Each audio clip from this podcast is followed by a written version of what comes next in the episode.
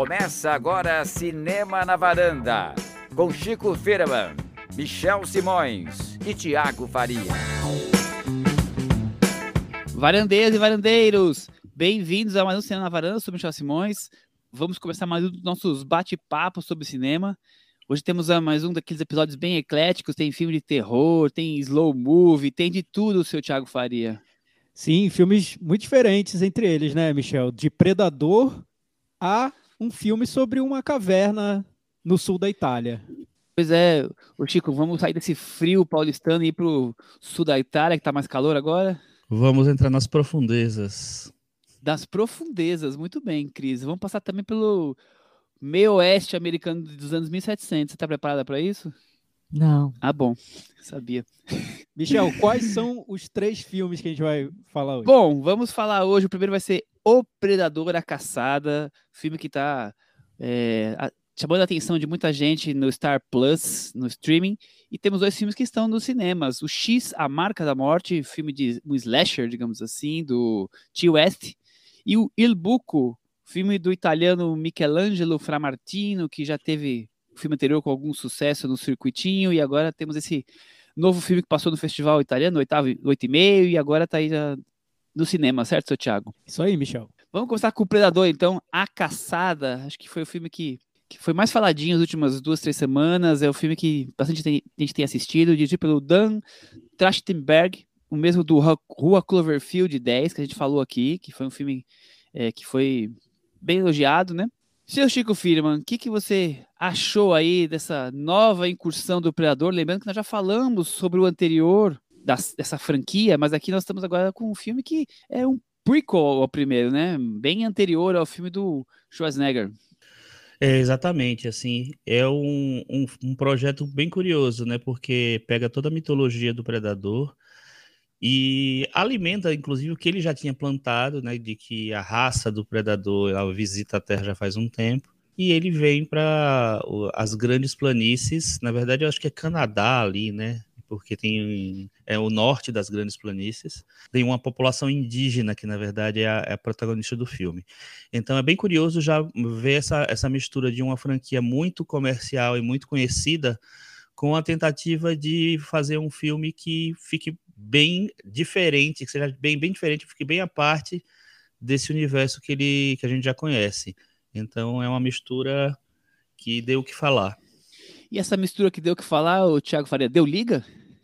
É, Michel, o Predador original com Schwarzenegger é um filme que marcou de alguma maneira a, a, infância da varanda, né? Eu lembro quando a gente comentou recentemente sobre, sobre ele, é, acho, acho que todos nós revimos o, o, o, Predador original. Não lembro se todos revimos, mas eu, mas eu revi e foi um pouco chocante ver diferenças do filme, do, de um típico sucesso daquela época, dos anos 80, quando a gente coloca no contexto atual, né? Como muita coisa se perdeu no tempo, o herói brutamonte, anabolizado, a, o contexto militar do filme, né? E, e até esse esse essa mistura de cinema de ação com cinema de ficção científica que marcou muito o primeiro Predador, mas com cinema de ação muito muito violento, muito agressivo, até, até em alguns momentos misógino.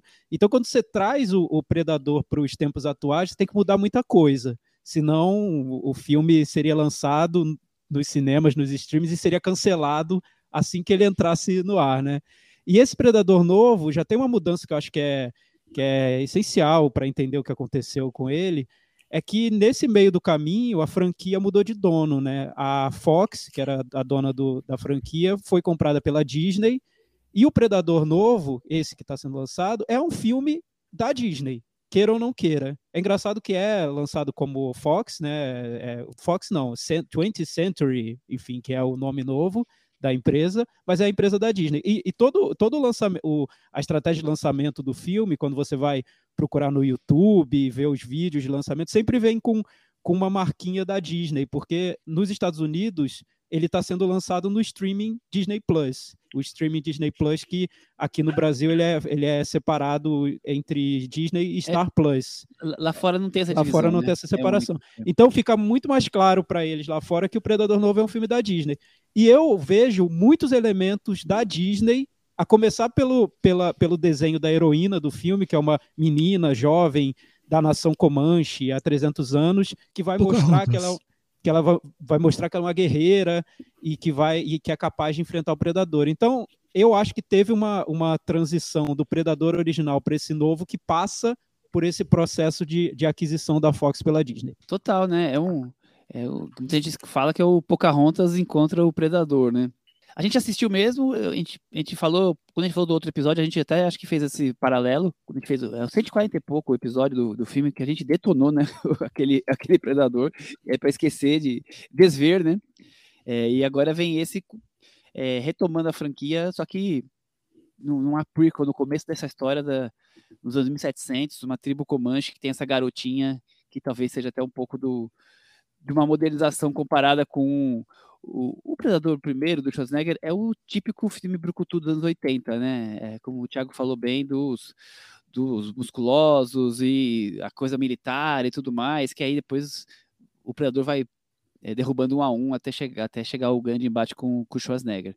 Aqui é um filme que ele sai das mesmas premissas de uma caçada contra esse alienígena invisível, mas acho que tem, tem uns elementos adicionais aqui que sim, tem tudo a ver com o filme da Disney em vários pontos, mas tem esse elemento adicional de colocar os exploradores brancos envolvidos é, caçando e ocupando os espaços dos índios, né? Então, é, nós temos aqui uma dupla caçada, né? Tem uma disputa alienígenas, exploradores brancos e índios nessa, nesse mesmo local, seu Chico. É muito interessante isso, como ele tenta casar, como ele tenta ser um filme que se conecta com tudo que se discute hoje em dia, tudo que você. a, a visão que você tem de uma de tribos indígenas, da, de, da população indígena. Então ele tenta realmente ser um filme representativo.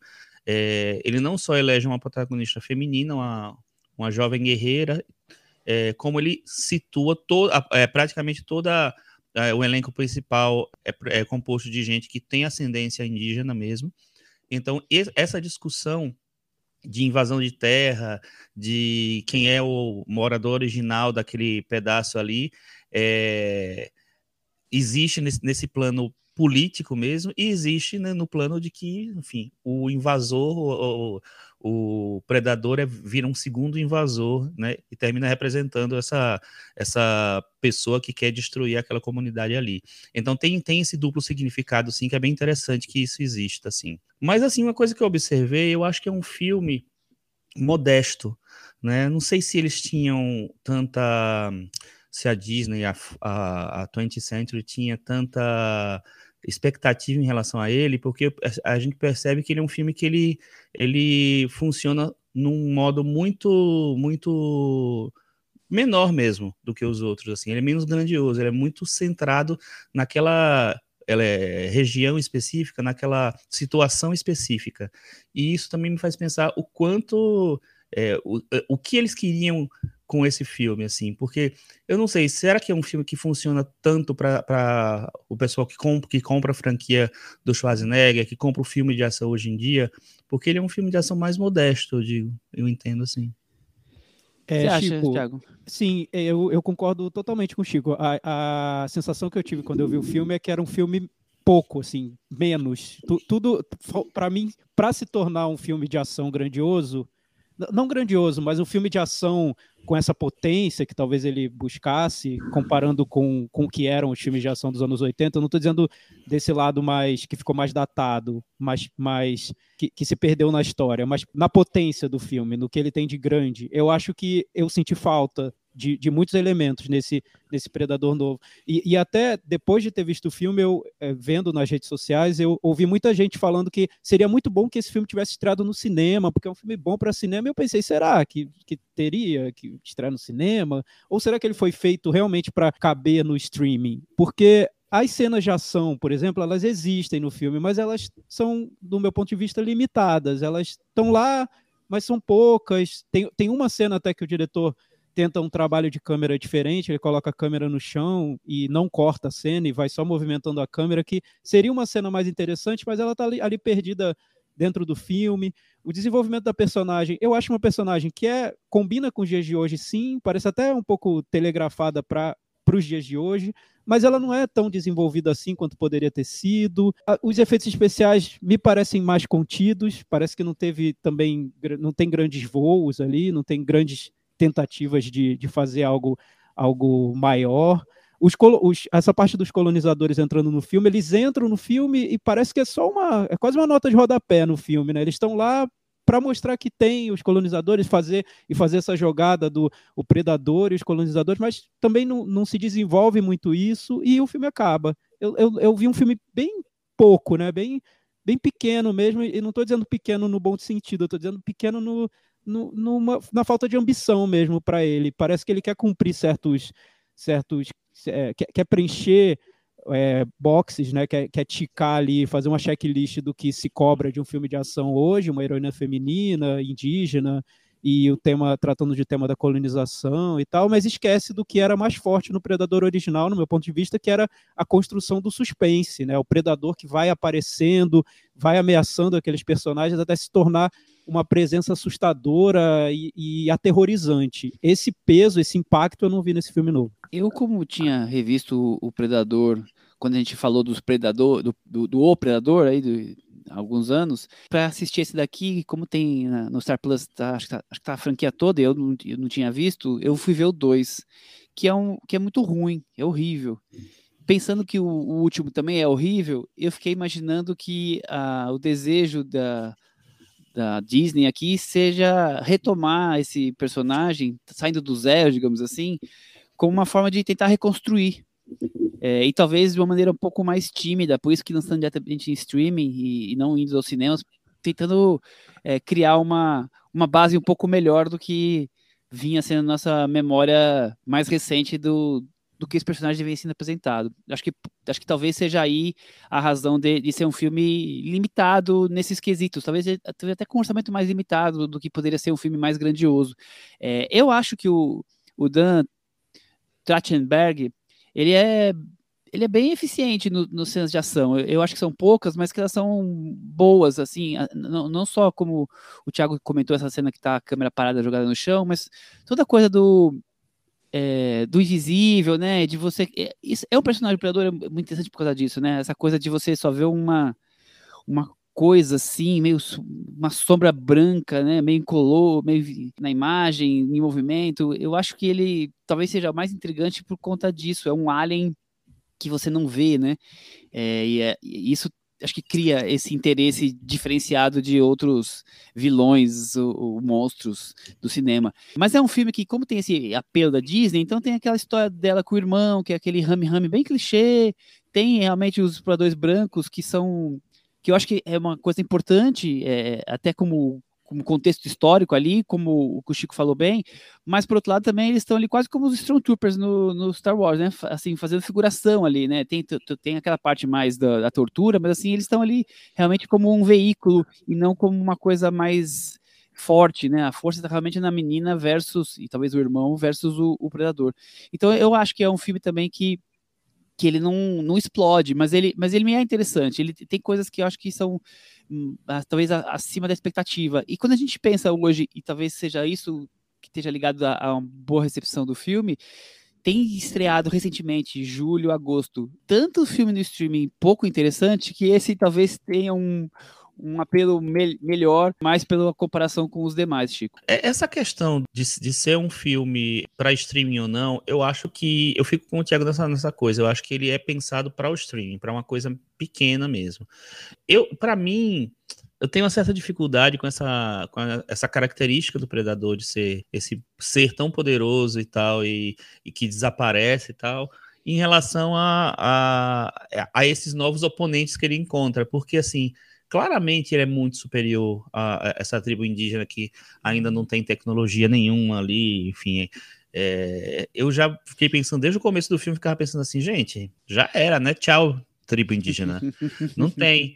Eu, eu acho muito interessante é, trazer esse, esse personagem para esse contexto, mas ao mesmo tempo não me parece crível Chico, mesmo. Assim. Chico, no momento, Michel querendo cobrando coisa crível é. do filme de ficção. Não, mas, mas realmente, né? não, mas realmente, quem conhece o Predador começa a ver esse filme Disney com aquela tribo lá, naquele, naquele clima Pocahontas, vai, vai pensar, acabou a tribo. Exato. Eu também pensei, assim, ó, acabou é. a tribo, né?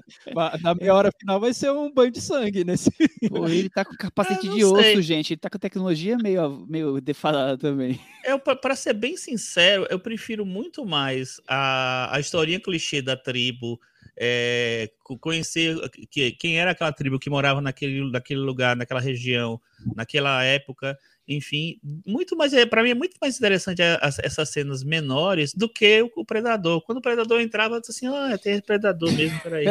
Chico, e, e, eu, e eu fiquei com a sensação de que o próprio filme, o diretor, os produtores, estão mais interessados nesse lado da tribo, da, da vida na tribo, porque quando eles vão mostrar a tribo, tem todo um cuidado para mostrar a natureza, tem cenas bonitas de construção ali visual, da, aí mostra os animais, essa questão dos Chato, né, irmãos. Né, gente? Chato. É, né? mas, mas parece que o filme está mais interessado nisso do que no Predador em si, porque, enfim, o Predador é um monstro de filme de terror, né? Acho, acho que o, o básico tem que ser levado em conta quando a gente vai falar de um filme do Predador. É como se a gente falasse de um filme do, do Sexta-feira 13 sobre o Jason chegando numa tribo e o filme está mais interessado em falar sobre a, a menininha da tribo se relacionando com o irmão. Bem, temos o Jason que vai matar todo mundo. É, é um filme de terror, o Predador, é um, né? Vamos cair na real. de terror, né? né? É um filme assim, de né? terror. É um monstro chegando e ele vai matar todo mundo. Tem essa questão do, do medo, do, do é, por ser um filme de terror, né?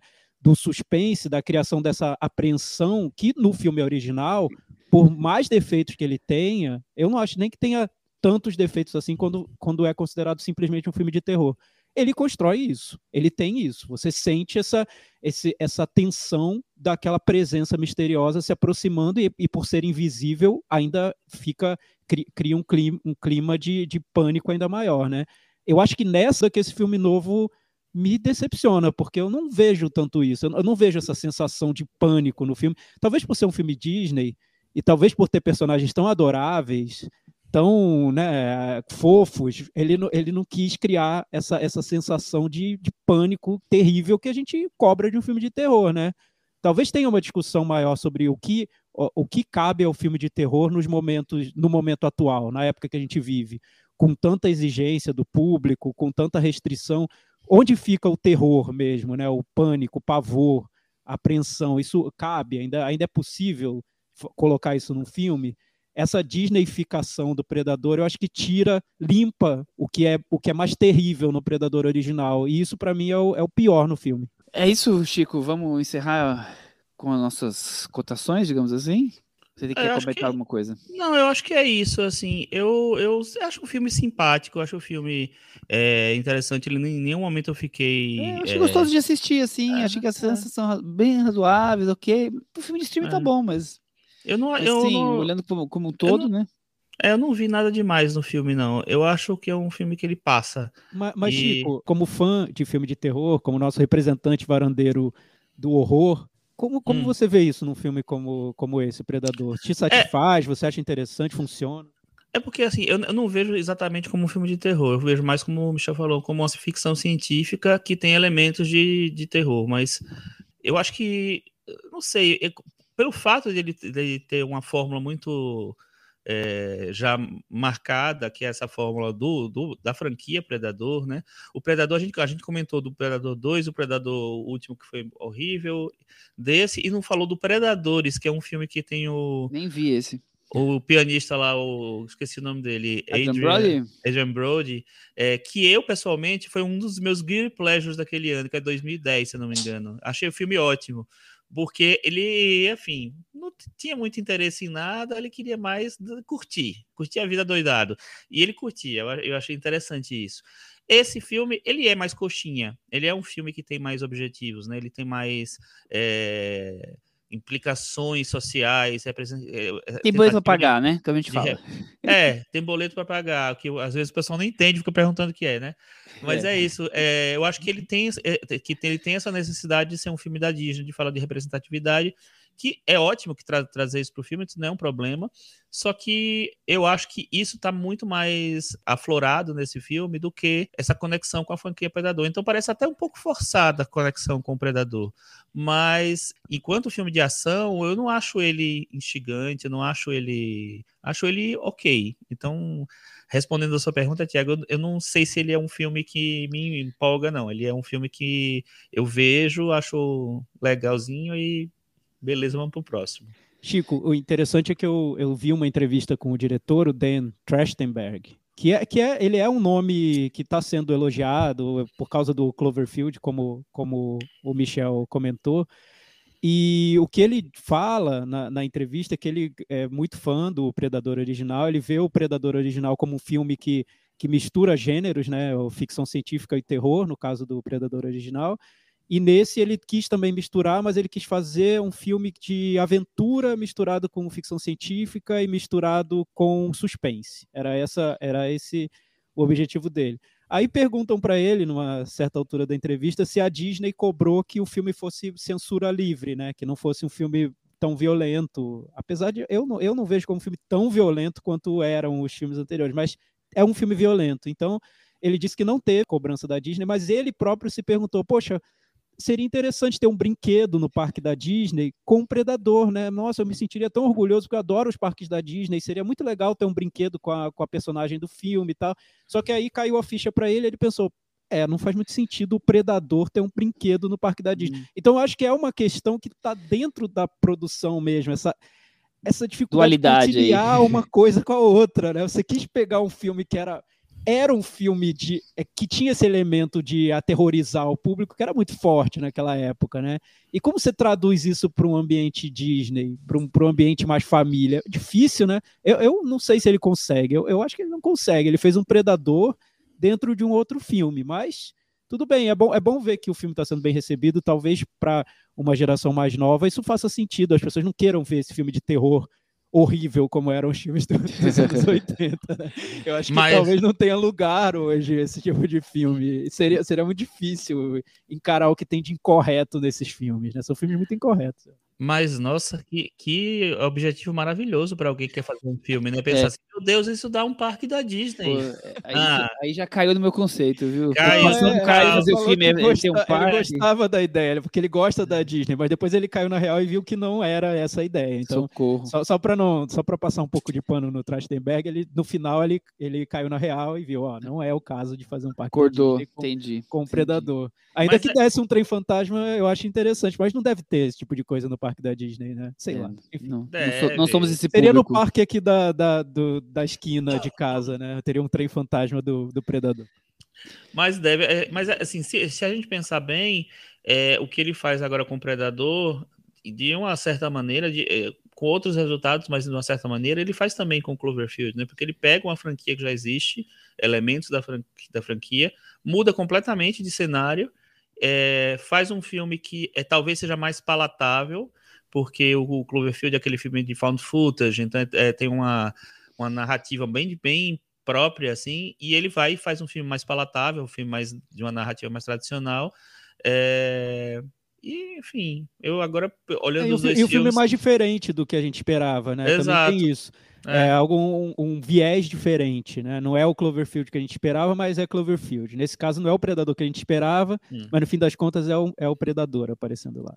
É, mas o Cloverfield, o Cloverfield 10 eu acho melhor do que esse. Ficou na varanda pendurado ou despencou, Thiago Faria? Para mim, pendurado, quase caindo. Pendurado, quase caindo. Para mim, pendurado, quase ficando. Chico, e você? Para mim, pendurado, quase pendurando. Então ficou bem pendurado esse predador, viu? Tá aqui. Pendurado invisível, esperando ser derrubado pelo predador que vai aparecer. Ou pela varanda. pela varanda. Saímos do mundo do predador e vamos para uma um hotel, fazenda, um mundo mais rural, né? Um outro tipo de ambiente. X, A Marca da Morte, filme novo do T.O.S., diretor de filmes de, de terror, O Hotel da Morte, O Último Sacramento, No Vale da Violência, A Casa do Diabo, VHS. Tem uma coleção aí de, de filmes da sua carreira já, né, Chico? É, ele tem bastante filme. É, ele tá meio, meio esquecido do cinema, assim, né? Ele tá fazendo mais série de TV e tal.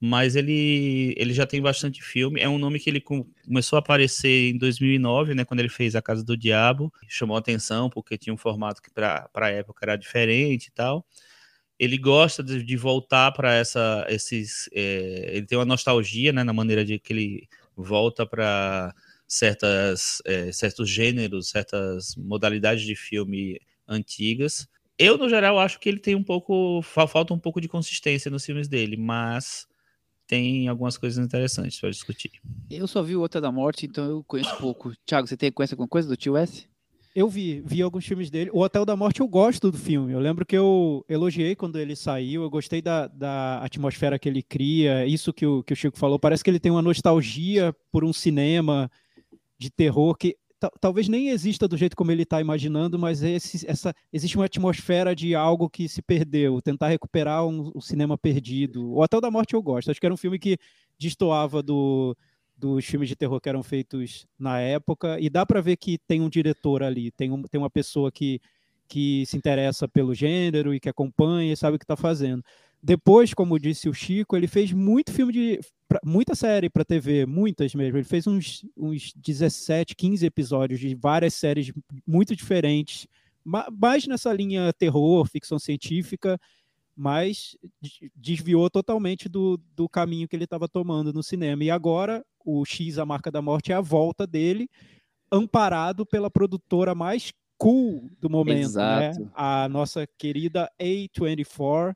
A gente comentou recentemente sobre o filme do, do multiverso o tudo ao mesmo tempo em todo lugar, agora, hoje, não, nunca vou saber esse nome. É algo, algo, parecido com isso, algo parecido com isso. É, a, a A24 é conhecida por projetos que querem ser mais. É, querem dar mais liberdade para os diretores e causar impacto, né? Eu, eu resumiria assim. Tem, tem outros, tem sim, outros sim. elementos em comum, mas eu resumiria com. É uma, é uma produtora que gosta de causar. É isso, né? E, e o Tio S é um, é um diretor aqui, pode não ser tão famoso, mas ele tem uma assinatura, né? Ele, a gente reconhece o, o dedo dele no, nos filmes. E aqui ele, ele volta ao ano de 1979, jovens numa van, indo filmar um pornô rural, é, sem contar para os donos do, do hotel, que é um casal de velhinhos, bem velhinhos, o que eles estão ali precisa fazer, né, o seu Chico Firma? É, exatamente. É interessante porque ele junta dois tipos de filme que eu sempre achei que tinham a ver, que é, que é o filme de terror dos anos 70 de baixo orçamento e o filme pornô, que foi justamente nos anos 70 que o filme pornô explode, né, como indústria nos Estados Unidos. Então, e tinha muito, um, tinha um, um pornô muito, muito mambembe mesmo, muito feito com pouquíssimo, zero recurso e tal. Então eu acho que ele junta dois, dois tipos de filme que conversam bem entre si. Só que aí me parece que ele tenta fazer uma, uma releitura dos dois. Eu acho que ele, tem, ele tenta trazer esse. É, pegar esse, esse, esses modelos de filme e introduzir uma coisa um pouco mais consistente, uma, uma reflexão um pouco maior, que é uma reflexão sobre, basicamente, sobre sexo e idade, né? E, e velhice né? O que, como é que a sociedade é, vê a velhice para os jovens e como é que a para os jovens, para as pessoas pro mais mundo, velhas, né? é, para o mundo, mas mais focado nas pessoas mais velhas, eu acho. É, o que é que sobra para essas pessoas em relação à sexualidade e como eles, as, as pessoas mais velhas, se veem é, em relação ao sexo. Então, é, a discussão é muito interessante. Agora, Vamos ver como é que ele faz isso. Vamos ver. O seu Thiago, ele dá uma piscadinha pra paródia do Sexploitation, né? Dá sim, Michel. E, é, e, é interessante você ter dito que é um filme sobre um filme de terror, sobre filme de sexo e terror rural, sexo, filme de sexo rural, eu, enfim, no, no, algo assim, algo assim. É, é, é, é, a gente conseguiu então uma conexão entre os filmes dessa, desse episódio que são filmes de ambientes mais rurais, né? Né, é isso. Então eu não tinha visto essa conexão que existia entre esses filmes, mas. E o primeiro curta do diretor se chama Prey, que é o título original do Olha, Predador. não, Maravilhoso, Com certeza ele fez algum filme que tinha um buraco e alguém se meteu dentro de um buraco. Mas temos, temos vários encontros aí no, nos filmes do episódio. Então, Michel, tem, tem o, o diretor, como eu disse, ele tem essa nostalgia de cinema. E ele fala, até quando ele vai comentar sobre o filme, ele diz que quando ele vai fazer um filme para cinema, ele se desliga totalmente do, do, dos projetos dele de televisão e traz todas as memórias dele de filmes que ele assistiu. Tem, ele tem esse respeito pelo cinema, ele vai fazer um filme sem querer fazer nada que pareça televisivo, isso nas palavras dele, né? Então, nesse filme, ele mexe ali com dois, do, dois momentos históricos de, e malditos do cinema dos anos 70, que é, como disse o Chico, né, o cinema pornô de baixo orçamento e o cinema de terror. Também o, cinema de terror mais independente, mais outsider, mais, enfim, incorreto. E quem viu alguns desses filmes dos anos 70, dos dois, desses dois gêneros, sabe que limite não existia. Assim, era então, temos, temos uma câmera, e que não era câmera digital, então era uma câmera um pouco mais complicada de carregar, mais pequena, né? uma câmera na mão, e a liberdade de fazer o que, que eles bem entendessem, porque o público naquela época queria, tinha, tinha essa, existia um público disposto a, a se desafiar de todas as maneiras, da maneira tanto é, visual quanto da maneira moral mesmo, sexual. É, era uma época de muita liberdade que o público de hoje nem tem noção do que era, porque seria impossível isso hoje, nos dias de hoje. Não tem como você fazer algo parecido com o que se fazia nos anos 70 nessas produções mais outsiders, né, mais marginais, mais underground. Então o diretor vai, vai fazer essa, esse, esse resgate tanto do filme pornô como do filme de terror. Eu acho, no meu ponto de vista, que ele não consegue nenhuma das duas coisas. Ele não consegue revisitar o, o que seria o filme de terror dos anos 70, mais, mais marginal, mais underground, porque era muito mais do que isso, do que ele está mostrando do que ele está revisitando, e nem o filme, muito menos o filme erótico, pornô dos anos 70, que era muito mais, ia muito mais profundo, nas profundezas do que o que ele está querendo mostrar. Então, para mim, o que, o que, já começa a me incomodar no filme é como ele, ele, ele revisita de um jeito clean, de um jeito seguro, sabe? Como, de um jeito mais respeitável, como uma produção da A24 faria, né? Para um público, olha, vamos, vamos mostrar aqui o que era o filme pornô dos anos 70, mas eu vou passar aqui um, um perfex em cima para deixar um pouco mais palatável. Vocês não vão se ofender e não vão reclamar comigo no Twitter. Vai rolar depois. só os top 10 no máximo, É, tá, gente? Aí, vamos falar sobre filme de terror dos anos 70, mas olha, também não vou lá nesse fundo. É, vou vou deixar um isso. pouco mais palatável para você. Então, assim, para um filme que queria ser isso e não consegue nada disso, para mim já é um problema, né? Aí chegamos nessa parte do que é a real mensagem do filme. E ele se conecta muito com o tipo de filme de terror que é feito hoje, que é um filme que finge ser de terror para no final passar uma mensagem, uma mensagem que vai além de tudo e quer falar sobre temas maiores. O He-Man mensagem- aparece no final do episódio para dar, né? A moral do dia. É, e a, a moral que é, que é o caso sobre que é o filme sobre etarismo, no fim das contas, que é uma discussão que está muito em alta. Então, como disse o Chico, eu gosto da discussão. Do filme eu não sei, eu fico muito com o pé atrás sobre esse filme. E eu fico triste de ver o, o tio Ty West entrar nessa barca, porque né, o cinema dele me pareceu tão mais forte como cinema, simplesmente, e não como lição de moral, e não como uma ladainha que, o- que é o que o público de hoje quer ouvir, enfim.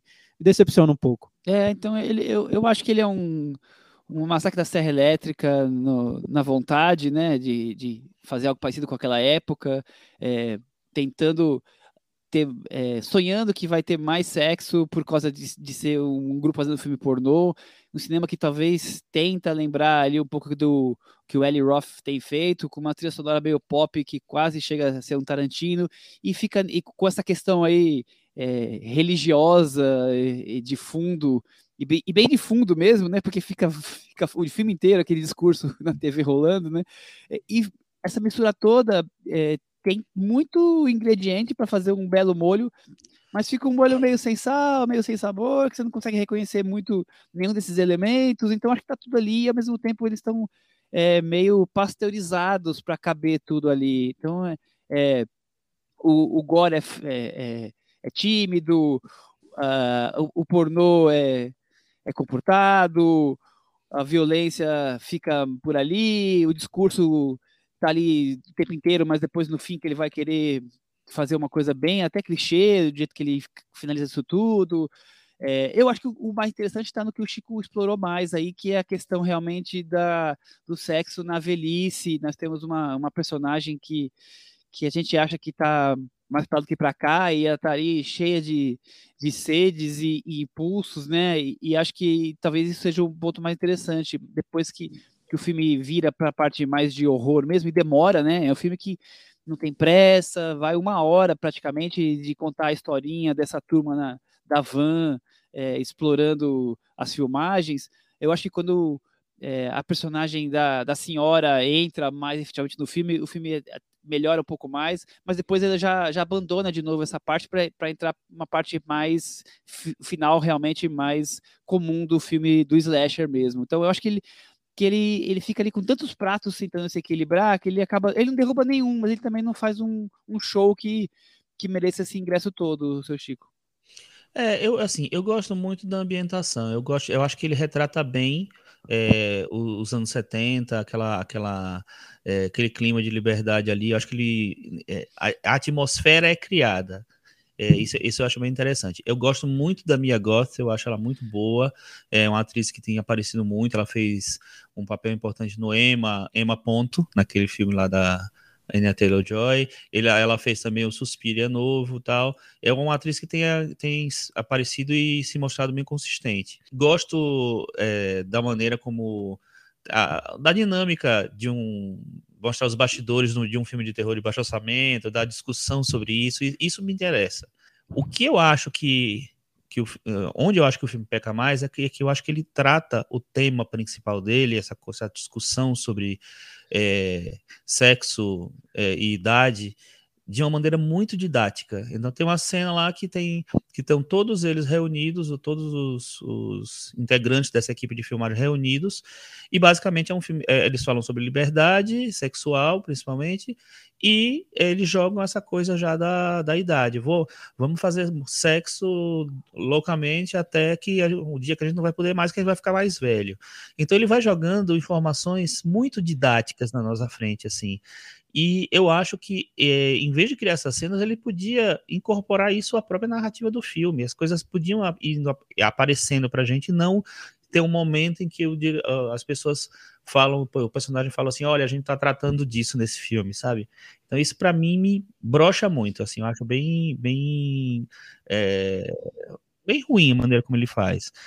É, fora isso, eu acho que tem uma, uma problemática para mim a maneira como ele retrata essa, essa degradação do corpo do, do idoso, e porque eu acho que eles são, tá bom, eles são bem velhinhos mesmo, mas é, eu não sei, eu acho que para uma personagem que mantém essa vitalidade sexual tão, tão à flor da pele ainda, eu acho que ela é muito retratada muito derrubada, assim, para mim não combina com, esse, com, a, com, a, personagem, a maneira física como ela é retratada, entendeu? Então eu acho que tem uma contradição aí e, e não sei, eu não, vejo essa, essa a discussão é interessante, mas eu acho que a maneira como ele faz é tão torta que para mim acho que às vezes eles é, quase prestam de serviço em, relação a esse tema. Isso. É, eu vi, eu vi uma nesse, nesse retrato, Chico, que, que você comentou, eu vejo mais um, um, uma jogada, um, um, truque do filme para querer brincar com a expectativa de quem está vendo, né? Porque acho que o, o, grande, a grande mensagem do filme, que é uma mensagem para o espectador, é a mensagem do olha, olha você, público do filme, que estava encarando essa personagem dessa maneira, olha a lição que eu vou passar para você em relação a essa personagem. Acho que é isso que o filme quer fazer mas aí ele força a mão, né? Porque você precisa, para provocar esse truque, você precisa ser, ser mais, mais didático, mais explícito na, nessa, nesse retrato físico da personagem, né? Eu não diria, Chico, que é. Eu não diria que chegaria, no meu ponto de vista, a ser um desserviço, porque é, é isso. É muito pouco retratado esse tema mesmo da, da sexualidade na velhice. Quando, quando aparece é, pode provocar alguma estranheza porque ele não é retratado mesmo, mas eu acho bom que seja retratado, acho que, que é, é natural, ocorre mesmo, e, e, isso não depende de como são os corpos, a, a, o físico, o desejo existe, né, o desejo segue para muitas pessoas. Então, acho, acho interessante, sim, como tema, eu acho que renderia filmes maravilhosos. Já, já, já temos casos de filmes, poucos, né, que tratam desse, desse tema num, com, com uma ambição mais de ser filmes de um filme de filmes de grande público, né? Então, o tema, eu, eu não, não vejo o problema. O pro, meu problema é no, no filme de terror mesmo, no que ele sai para fazer. Ele quer fazer um filme de terror, essa essa ambição dele é como é, o gênero que ele está disposto a, a até homenagear, né? Porque é um diretor que, que gosta muito do gênero aí eu não, não, vejo um filme que, que, eu, que, eu, que eu note como, como satisfatório. Eu acho até que ele foge, ele está fugindo do gênero, é, é, uma fuga do terror, né? Ele sai para fazer um filme de terror, mas no final ele parece que se envergonha do gênero e, e para justificar que o filme deva existir, ele tem que tratar de um tema que é mais importante, porque o terror não se sustenta. Isso para isso mim é um desserviço ao cinema. Porque, né, terror é um gênero que a gente já viu filmes extraordinários, é um gênero com possibilidades eh, infinitas. Então, se um diretor que ama o gênero precisa justificar o filme com um tema, entre aspas, importante, acho que ele já sai perdendo. É, é isso, né, gente? Vamos classificar aí em pendurado. Fica na varanda ou despencou, seu Chico? Pendurado. Pendurado, Thiago, eu também. É, para mim cai com essas notas, o X da Marca da Morte ficou pendurado na varanda também. Estamos pendurando muitos filmes hoje. Vamos ver o último: Il Buco, diretamente das profundezas da Itália. Michelangelo Framartino, mesmo diretor de As Quatro Voltas, um cineasta de. Acho que é o terceiro filme dele, cineasta de poucos diálogos, de um cinema mais contemplativo, famoso slow movie, ligado à natureza, aquela sensação meio de cinema documental, né, Tiago? Sim, o, o diretor ele estava há muito tempo sem filmar. O, o filme anterior dele, o longa anterior, As Quatro Voltas, foi um filme que fez muito sucesso no circuito de arte quando, quando ele estreou. Em 2010, eu lembro que ele foi exibido na, na Mostra de São Paulo e, e virou um, uma das sensações da mostra. Virou um hit, né? Virou um hit. Virou um hit. Porque era, parece que o cinema dele, até na maneira como ele, ele lida com a natureza, com os ciclos da, da vida, é, é um cinema que está interessado em temas que não são tão comuns assim no, no circuito, até no circuito de arte, apesar de que ele ele ele está tangenciando temas que aparecem em outros filmes, por exemplo, essa história da contemplação. É, tudo bem, é um cinema contemplativo. É, do, é um cinema que pode ser mais lento, é mais lento, mas que trabalha com, com, com essa mistura de, do que é o documental e do que é a ficção, né? até, até chegar num ponto que você não entende exatamente o limite, o que, o que separa uma coisa da outra. Ok, isso é muito comum em, em, em outros filmes, mas, ele parece que ele está seguindo, ele segue um olhar que, que não tem interesse por, por temas que estão em alta no momento. Ele faz filmes que parecem atemporais, né? filmes que, que tratam de temas que, que são maiores, que, que, que, que não estão ligados muito ao, ao mundo contemporâneo de uma maneira tão explícita. Então, talvez por isso sejam, sejam filmes que, que tenham se destacado e tenham parecido é, tão, tão, tão diferentes. No, eu tô, digo mais sobre as quatro voltas na, na mostra e agora sobre o filme que a gente vai comentar, que foi exibido no, no Festival de Veneza do ano passado. É isso aí, seu Chico. E você, o que, que você tem para me dizer sobre Fai Martini e El Buco? É, eu acho que ele filma muito bem, né? no, no sentido de de imagem mesmo. Eu acho que ele consegue é, fazer passeios pelo, por esse interior, por essa Itália profunda, literalmente, dentro, dentro, dentro do buraco, né? Com uma habilidade muito grande, assim. Ele usa uma, é, essa estrutura que, na verdade, vai explicar no final, nem sei se isso é spoiler ou não, né? Mas, enfim, essa estrutura de, de descer lá na, na, na caverna que, que os exploradores estão descendo, pra, é quase como uma metáfora para assim, você entrar nessa Itália mais profunda, mais é, pobre, que é a Itália do Sul, né? É, e refazer um retrato dessa, dessa de quem são aquelas pessoas, de como vivem aquelas pessoas. O filme se passa dos anos 60, 70, não lembro direito. 60. 60. Então, você tem uma, é, uma viagem por uma Itália mais rural, mais é, rústica e tal. Eu acho que essa, essa viagem visualmente é muito prazerosa. Ele é um cara que ele sabe filmar, que ele tem os, a, a, pontuação dele para poder é, fazer, fazer o filme, tem a, a, o timing dele, é um, um cara como o, Michel, o Thiago falou, que é um contemplativo, ele tem essa característica. O, é, as quatro voltas já era um pouco isso, né? É, eu lembro que as quatro voltas, além de ter causado na mostra, causou também na nossa antiga Liga dos Blogs Cinematográficos, né? Porque tinha uma, a cena das cabras que ganhou a melhor cena do ano ali. Não sei se vocês lembram. Lembro, lembro. Enfim, e aí é, eu acho que ele volta, ele, ele, tem essa toda essa energia, mas eu, sinceramente, eu fiquei esperando mais do, do filme. Eu fiquei esperando o filme é, acontecer mais para mim e se, se, distanciar um pouco mais, ou sei lá, criar uma personalidade mais, ter uma personalidade mais própria em relação ao, ao, ao As Quatro Voltas. Eu achei que são filmes que dialogam muito, é, que não são exatamente iguais, mas que, como o objeto termina sendo meio parecido, é, me eu fiquei pensando, e agora? Ele vai fazer o que exatamente? É, é um filme sobre, como vocês já falaram, resgatar a exploração, uma expedição que, que descobriu uma caverna é, que é uma considerada, acho que é uma das mais profundas, ou a mais profunda da Europa. Terceira. A terceira mais profunda do mundo, né? E acho que é a maior do da mundo. Europa. É no sul da Itália, então é a expedição dos cientistas descobrindo essa, esse local e explorando. Ao mesmo tempo, o filme começa com tipo um cine jornal, né? Lembrando a construção que estava acontecendo ao mesmo tempo do prédio alto da Itália, naquele momento, que era em Milão, quer dizer, no norte. Então, é, o filme o tempo todo fica brincando com essas dualidades entre em cima e embaixo, sul e norte, e coisas assim, assim opostas. Mas o, o, o mais interessante, para mim, sem dúvida, e do cinema do, do Famartino, é como ele filma, né? O prazer que ele tem de contemplar tudo que a gente vai enxergar. Então, a preocupação dele com luz, com o tempo das coisas, né?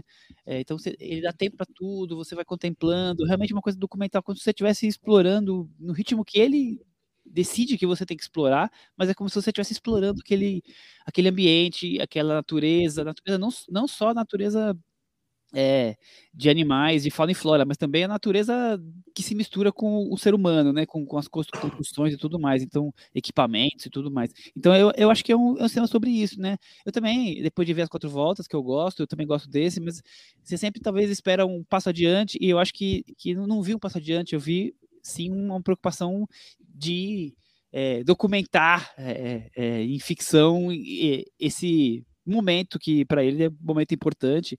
E foi um pouquinho dele, dele nascer, se eu não me engano, mas o um momento dessa expedição e, de, e desse mundo diferente do universo que a gente está tão acostumado hoje de prédios, de coisas grandiosas e tudo mais, Thiago. Sim, Michel. O que eu lembro que o que me impressionou muito no, no As Quatro Voltas é que era um filme que parecia que, que ia nos, nos despistando, né? Que ia despistando o espectador eu esperava uma coisa no início e, e de repente o filme me levava para outro lugar e ele e parecia que ele colocava no mesmo plano, assim, no mesmo na mesma altura personagens anima os animais, os personagens humanos, a natureza e, e tratava tudo de, quase no, com, a mesma importância dentro do, do, filme, né? Dentro da narrativa, criando esse, esse esse ciclo que ele quer criar das quatro voltas e, e isso eu achei muito bonito no filme, muito diferente, me, me intrigou muito no que ele estava fazendo. O, o, esse novo, eu não vejo esse tipo de conceito na, na estrutura narrativa do filme, e talvez isso possa decepcionar um pouco quem, quem gostou muito de, de As Quatro Voltas. Mas o que, o que eu, eu vejo de muito interessante nesse filme é como ele foi construído mesmo. Acho importante saber como foi a, a, a história por trás do filme, porque traz muitas informações que nem estão na, na tela e que, e que nos ajudam a entender o que aconteceu com, com o processo, né? O que, o que o diretor conta é que durante a, a produção das quatro voltas ele descobriu essa caverna no, no sul da Itália, ficou impressionado com, com a, a, profundidade dela, com essa história que tem por trás dela, e como aquilo era um mundo invisível, que as pessoas não, não conheciam. Ele até conta que é, é numa época em que o, o Google Maps mapeia o mundo inteiro, aquela caverna não estava no Google Maps. Então aquilo, aquilo para ele foi, foi intrigante. O que, que tem lá dentro? Como, como, como filmar isso, né? Como filmar essa profundeza? É possível filmar?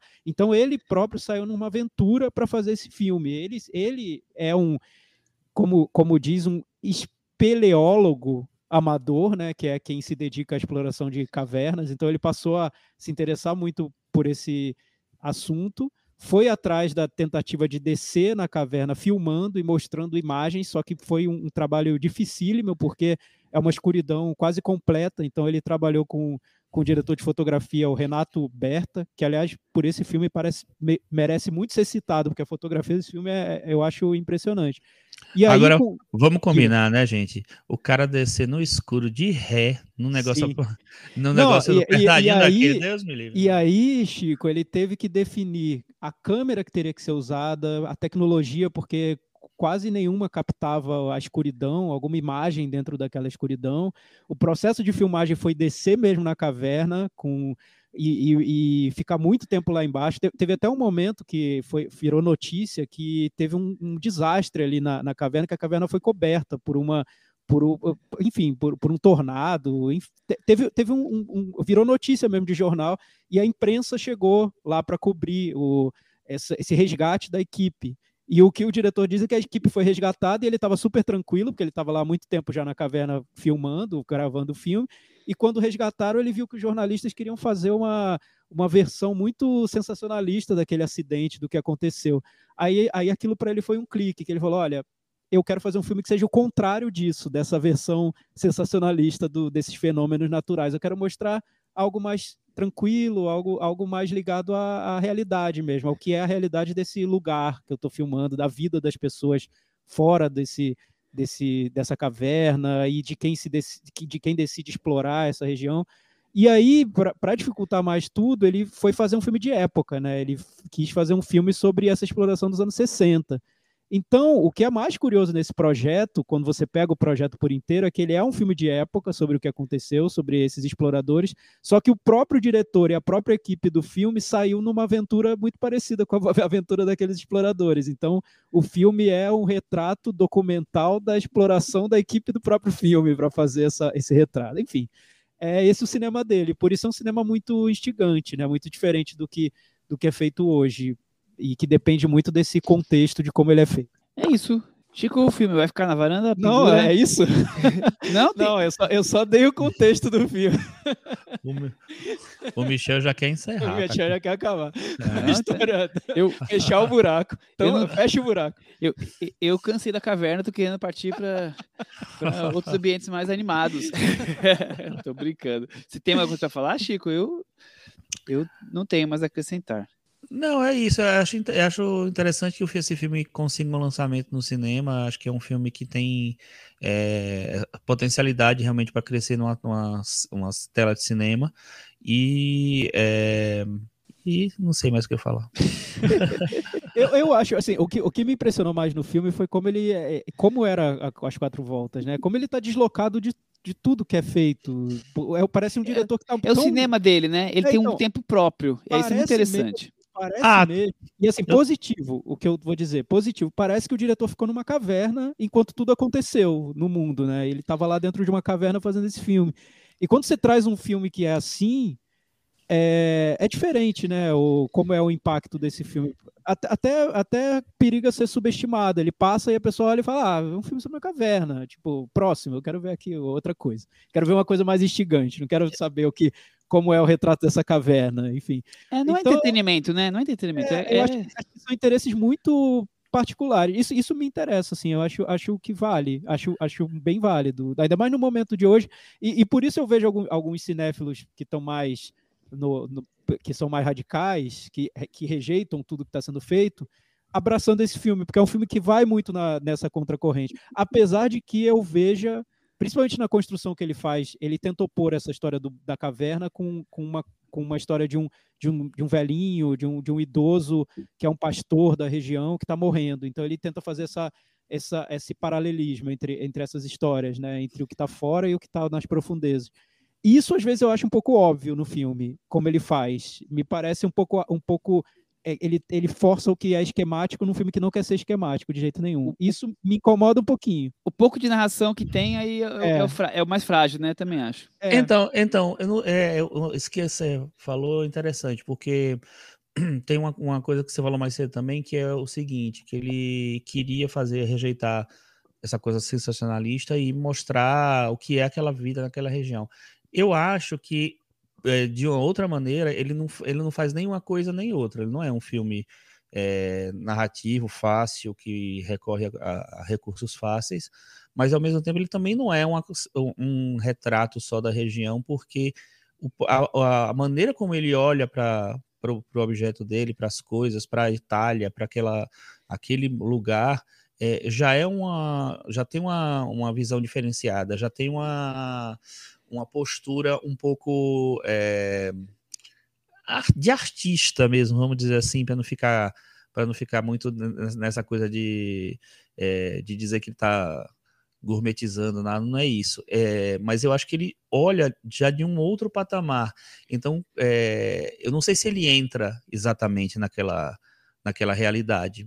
Ele, mas ele olha para aquela realidade, ele, ele mostra aquela realidade por esse filtro artístico, entre aspas, que eu acho que já dá uma diferenciada. Então, o produto do, do final, eu acho que ele se aproxima muito do, do As Quatro Voltas ou do cinema que ele faz, que ele faz tal, mas que é, é, é diferente só de um retrato da, da região entendeu? Não sei se eu, eu, eu entendi direito. Eu entendi. Eu, entendi eu, eu, não sei se é, se é, exatamente esse ponto que, que, eu concordo com você também, porque o que eu, que eu vejo é que é um diretor que ele diz que quer, quer, fazer, e eu acho que ele faz, fala isso com sinceridade, né? Que é um cinema que é um cinema de descoberta, né? Eu vou me lançar a esse tema, a essa região, vou descobrir e aí o resultado vai ser o filme, né? O filme não está planejado, não está tão desenhado, né?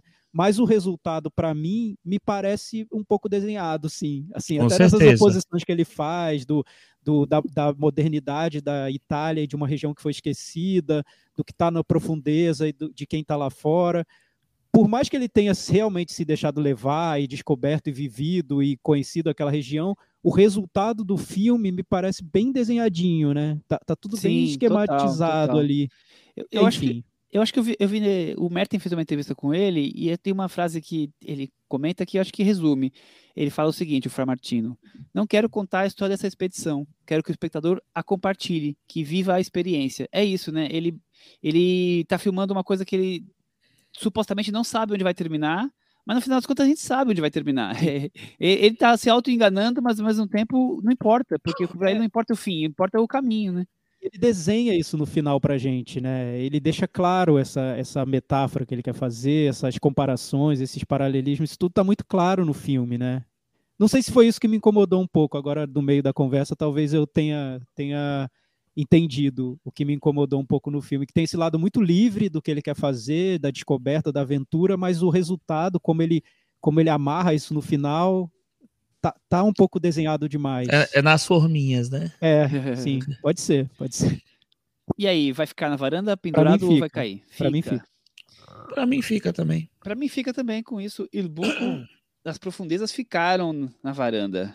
Agora pro momento puxadinho da varanda, a Cris não pôde ir com a gente nessa caverna italiana, porque ela estava em outra caverna, né, Cris? É verdade, numa outra caverna, numa caverna na Tailândia. Logo ali, né? Logo ali. o, eu vi o filme do Ron Howard, 13 Vidas. Bom, é curioso porque é uma história recente, é uma história de 2018, que acho que então a maioria das pessoas lembra a história do, dos meninos de um time de futebol, adolescentes, que foram jogar, resolver jogar bola numa caverna, enchente, a caverna, enfim, ficou ideia de jirico, né? Ideia Aquela de ideia de gênio com J. e eh, os meninos ficaram presos lá e você tem uma mobilização mundial para tentar resgatá-los. O filme é do Ron Howard, então tem aqueles elementos básicos dele, mas o que, o que me chama a atenção, então, na verdade, o que vira, vira meio que um documentário quase, né? Uma reconstituição mesmo. Não tem grandes lances dramáticos ou uma grande questão de formato. É, a, a ideia ali é quase um lançamento para DVD de um, de, um, de um fato que aconteceu muito recente. E tem grandes estrelas, tipo o Viggo Mortensen e o Colin Farrell, mas não, não, acho que a ideia dele mesmo é tentar traduzir quase que de maneira quase documental, né, reconstituir o que aconteceu. Tanto que ele até chegou a falar em uma entrevista que se isso fosse ficção, se a gente tivesse inventado algumas coisas que tiveram que fazer, que, só, que, né, que as pessoas, os mergulhadores que foram lá resgatar esses meninos tiveram que fazer, as pessoas iam achar que era mentira, que era impossível, que só na ficção mesmo que tem isso. O, e, e é isso que torna a história tão curiosa, né? Enfim, tem, tem recursos que eles tiveram que, que lançar que eu não vou contar porque agora é spoiler, né? Quem estava lá em 2018 e acompanhou os detalhes sabe, mas eu fui lembrando aos poucos, porque eu acompanhei essa cobertura, mas eu falava, oh, acho que vai acontecer isso agora, acho que tiveram que fazer aquilo. Então, nesse sentido, foi muito legal. Como cinema, acho que pouco acrescenta, mas como rememoração, rememorar o, a, a, esse resgate tão curioso, é interessante. Ô, Cris, e teve um documentário realmente, a, o ano passado ou no retrasado, não lembro direito. Estou até pesquisando aqui como é que é o nome, sobre esse caso. Então, até acho que o Ron Howard foi, se lembrou da história porque esse documentário saiu ano passado. Que eu acho o, mais... filme, o filme tá em, tá em Prime Video, tá, tá Prime Video. na é. Amazon. E o Ron Howard que faz, né? É, lançando filme direto na Amazon, o diretor que estava sempre indicado ao Oscar de melhor filme. E aí, Michel, você viu também, né? Eu, eu vi, eu, o que eu acho mais interessante, porque, claro, como a Cris falou, ele está reconstituindo os fatos históricos, né? Mas a gente poderia imaginar, e, e tem mesmo os elementos melodramáticos, é, trilha sonora para ajudar nisso, mas assim, você podia esperar um filme focado nessas crianças presas na caverna o tempo inteiro, e não, é um filme focado nos mergulhadores em tentar achar uma solução. Então, é, é muito imagem dentro do, da caverna, digamos assim, no, no, lago da caverna, passando pelos buracos, ou que criar soluções, e, e, menos o drama dos meninos lá. Os meninos estão lá porque a gente sabe que eles estão lá, eles vão é, demorar para eles aparecerem. Eu acho que essa é uma estratégia até para conseguir deixar um olhar mais americano, vamos dizer, para a narrativa, não ter que, com perdão do trocadilho, não ter que emergir muito no lado dos meninos tailandeses e poder dar um olhar que fique mais palpável. Mas fica um pouco diferente, né, né por isso. É. Para conseguir para esse olhar. É isso. Você tem mais algum filme? Michel, tem, Michel. Dá para fazer uma sessão dupla com Ilbuco ou não? Não, não dá. É. Não dá, não. não assim, ouvindo, ouvindo, ouvindo, tem nada a ver. Ouvindo tem uma caverna, né, Michel? Tem, né? É, você pode juntar os dois e juntar a caverna dos sei que, esquecidos lá do Herzog e fazer, e fazer um, um, episódio só de cavernas, mas que são o, filmes completamente opostos, né? O documentário que o Chico estava procurando chama The Rescue. É The da Rescue, National isso. Geographic. Não, eu... eu... acho que tá até disponível em algum streaming, acho que da acho Disney. Que sim, se, acho que sim. E é de 2021 mesmo.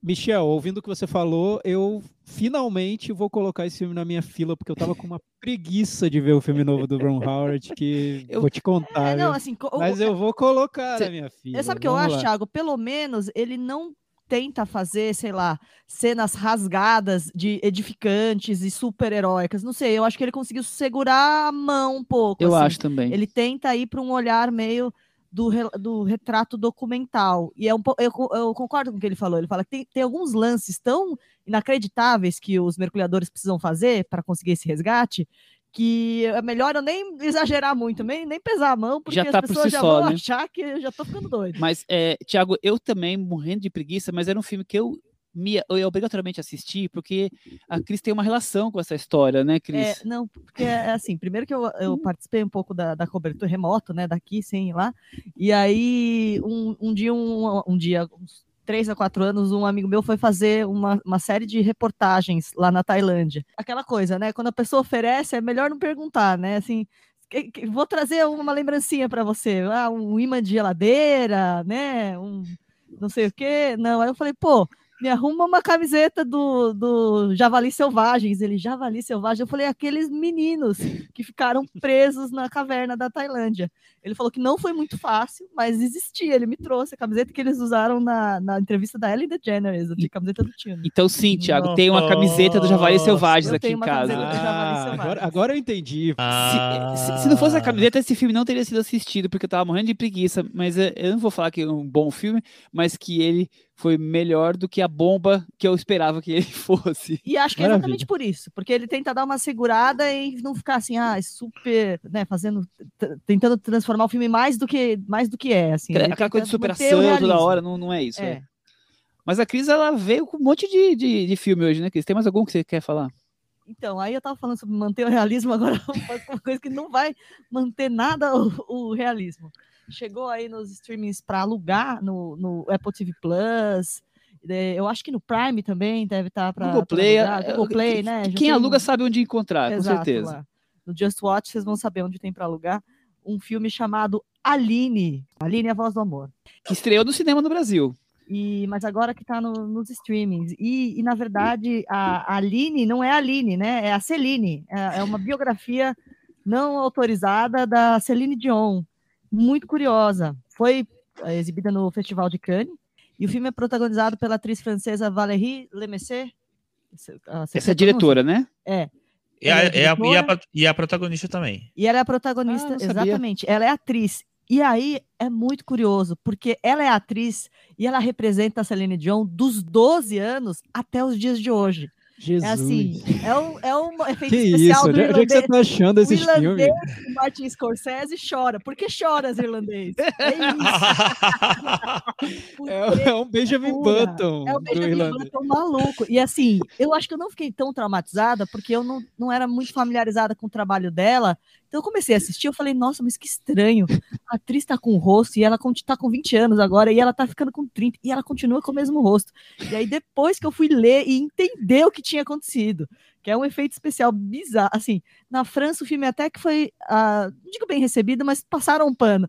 O, o The Guardian chama de bizarro, de coisa louca. Mas, mas o que é? É Eu, isso. eu, tô, eu tô muito curioso pra ver esse filme, Cris. Eu vou ver, porque Assista o só filme pela sobre inserção do rosto Dion, dela. Você vai ficar filme meio. sobre a Celine Dion chamado Aline já, é, já, já merece ser visto. Tem uma hora que ele fala assim: uma pessoa confunde o nome dela. Ai, Celine! E a mãe da personagem fala: Não, não é Ai, Celine, socorro. é Aline. Ah. Nossa, Ai, muito gente. bom, muito bom. Não, é como se fizesse um filme sobre Roberto Carlos chamado Gil, Gilsberto. Gilsberto. Não, vocês- É não, muito Bebeto, horrível. Bebeto, não, Erasmo, não é chama-se Bebeto. Erasmo, né? Erasmo, exatamente.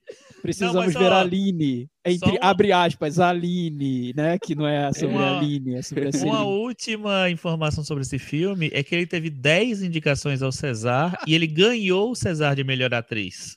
Vamos pois ver, é, né? vamos ver. Está na minha fila. Eu passei na frente do filme da, da Tailândia. Pode passar, porque é, assim.